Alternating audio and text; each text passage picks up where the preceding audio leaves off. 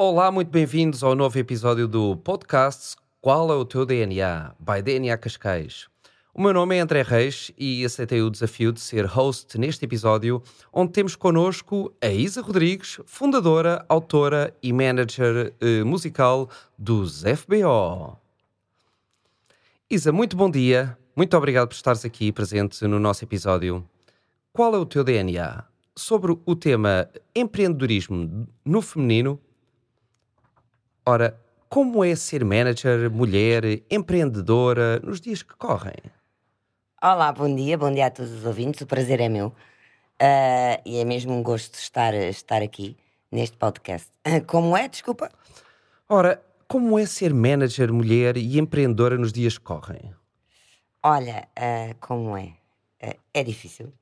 É, mas hoje em dia, conforme se diz, se calhar tem muito a ver com aquilo que se define por empoderamento no feminino, não é? Ou seja, é uma área em que havia muito poucas mulheres a trabalhar como manager. Uhum. Uh, em Portugal, uh, eu tenho alguém que, que sempre foi uma referência para mim na área do management uh, e que, em quem me inspiro muito, que é a Timi Montalvão, a manager dos Anjos. E é uma área em que temos que esgravatar muito mais, porque o mundo e o país e a área musical e todas as áreas são basicamente dirigidas por homens, não é? Um, e nós, mulheres, temos muitas vezes dificuldades acrescidas uh, na forma de chegar, uh, mas pior, na forma de nos mantermos muitas vezes. Mas é uma área muito desafiante, uh, porque ser-se empreendedor é precisamente empreender tempo, empreender esforço, empreender dinheiro, empreender tudo, não é? Darmos tudo de nós, vestir uma camisola. Uh, isso é basicamente aquilo que para mim é, é ser empreendedor. É, e nos dias de hoje, até uh, uh, nos dias de hoje, tornou-se um bocadinho mais difícil durante esta pandemia, até que foi quando, quando iniciaste este proje neste projeto. Sim, nos FPO, sim. Nos FPO. Sim, nos FPO, sim. e aliás, enquanto a banda, enquanto os FPO continuaram a trabalhar, a compor, o meu trabalho foi sempre um trabalho muito solitário, não é? como é, continua a ser um trabalho mais solitário uh, porque é aquele trabalho que faço eu sozinha. Um, mas é assim, mas é desafiante. Uh, aquilo que muitas vezes falta é a motivação, e quando foi a questão da pandemia, uh, muitas vezes uh, faltou essa. Sim, desmotivou, desmotivou. muito. E, e, trouxe grandes dificuldades? Sim, trouxe. Até coisas que estavam combinadas e que foram, foram desmarcadas e Sim. É, é complicado. Ok, e como é que começaste nesta área e quando ou como uhum. uh, percebeste que era isto que realmente querias seguir na tua vida profissional? Ora, para quem não sabe, eu sou licenciada em Direito com uma pós-graduação em Criminologia, portanto, eu vinha da área do crime. Uh, estava a exercer advocacia e aquilo não me, não me completava, porque eu sou uma pessoa que gosto muito das coisas feitas, bem feitas na hora, e aquilo que para mim mais me desencorajou foi ver que a justiça uh, é lenta é morosa e nem sempre é justa.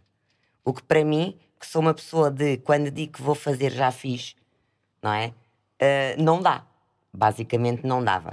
Até que há uma, uma rica noite em que uh, eu conheci alguém, que, que hoje em dia é, é, a minha companhia e a minha cara metade há 20 e tal anos, um, e mudei totalmente, porque é uma pessoa na área da música, e mudo totalmente uh, do direito penal para o direito de autor. E, e, comecei a trabalhar na área da música e aquilo que eu reparei foi que isso faz-me feliz. O direito não me fazia feliz. Então compensou. Compensa. Teres encontrado essa pessoa. É assim, claro que compensou.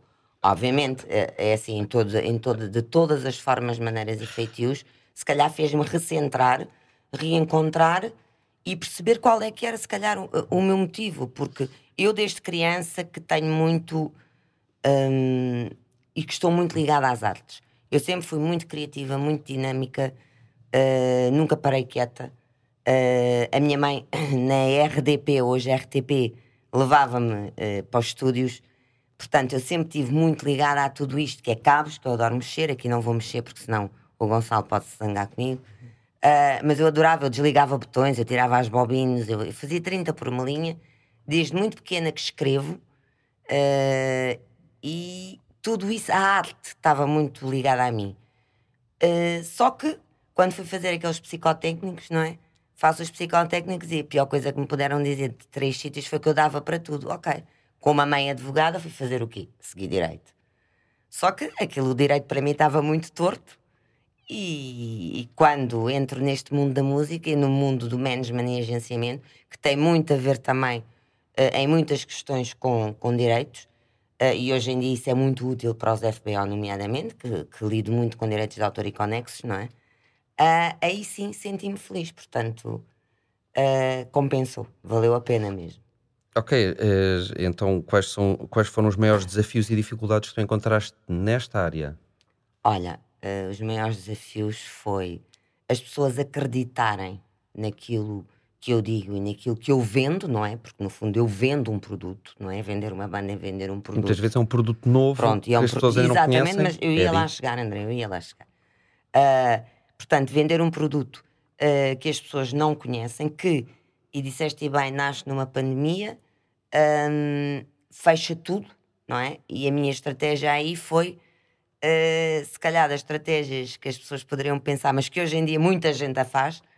E o que é que eu fiz? Não, vou, todos os, todos os meses a FBL tinham que lançar um tema. Porquê? Para eu chatear as pessoas da rádio de todo, todo o lado e as pessoas começarem a ouvir a palavra FBO. E foi-se interiorizando e foi isso.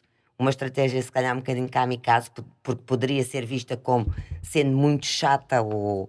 mas não. Foi aquilo que fez com que as rádios começassem a saber que existia uma banda chamada FBO e depois o maior desafio que eu sempre tive foi automotivar-me, porque estar totalmente fechada, a saber que havia espaço uh, para conseguir lançar e mostrar o trabalho.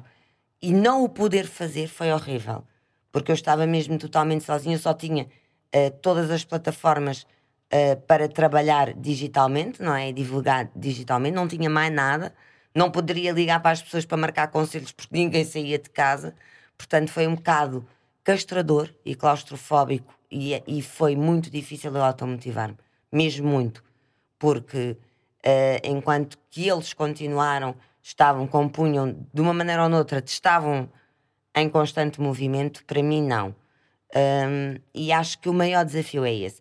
E depois é, hoje em dia, uh, fazer com que as pessoas acreditem que vale a pena apostar numa nova banda percebes? Que compõe em português, uh, que tem boas mensagens, que passa mensagens, percebes?